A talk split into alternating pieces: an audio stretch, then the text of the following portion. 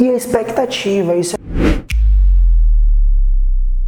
é fundamental para todo projeto. Expectativa significa o quanto de expectativa aquela pessoa ou aquela empresa tem no produto dela ou no serviço dela. Por quê? Porque tem, tem empresas e tem pessoas que elas têm essas expectativas muito bem determinadas. Como eu estou contratando você ou eu estou te chamando para ser o meu parceiro porque eu tenho a expectativa de que a gente, a gente precise bater X valor de faturamento tanto, tantos meses. A gente tem metas determinadas e a gente tem aquela expectativa de que vai dar tudo certo e que vai funcionar.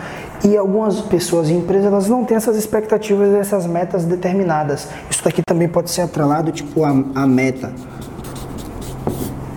Por quê? Porque às vezes, às vezes as pessoas são assim, eu estou te contratando porque eu quero que você salve a pátria e eu não estou muito preocupado com a expectativa sobre o que você pode fazer por mim e o que eu também, que sou contratado ou parceiro, posso fazer por você.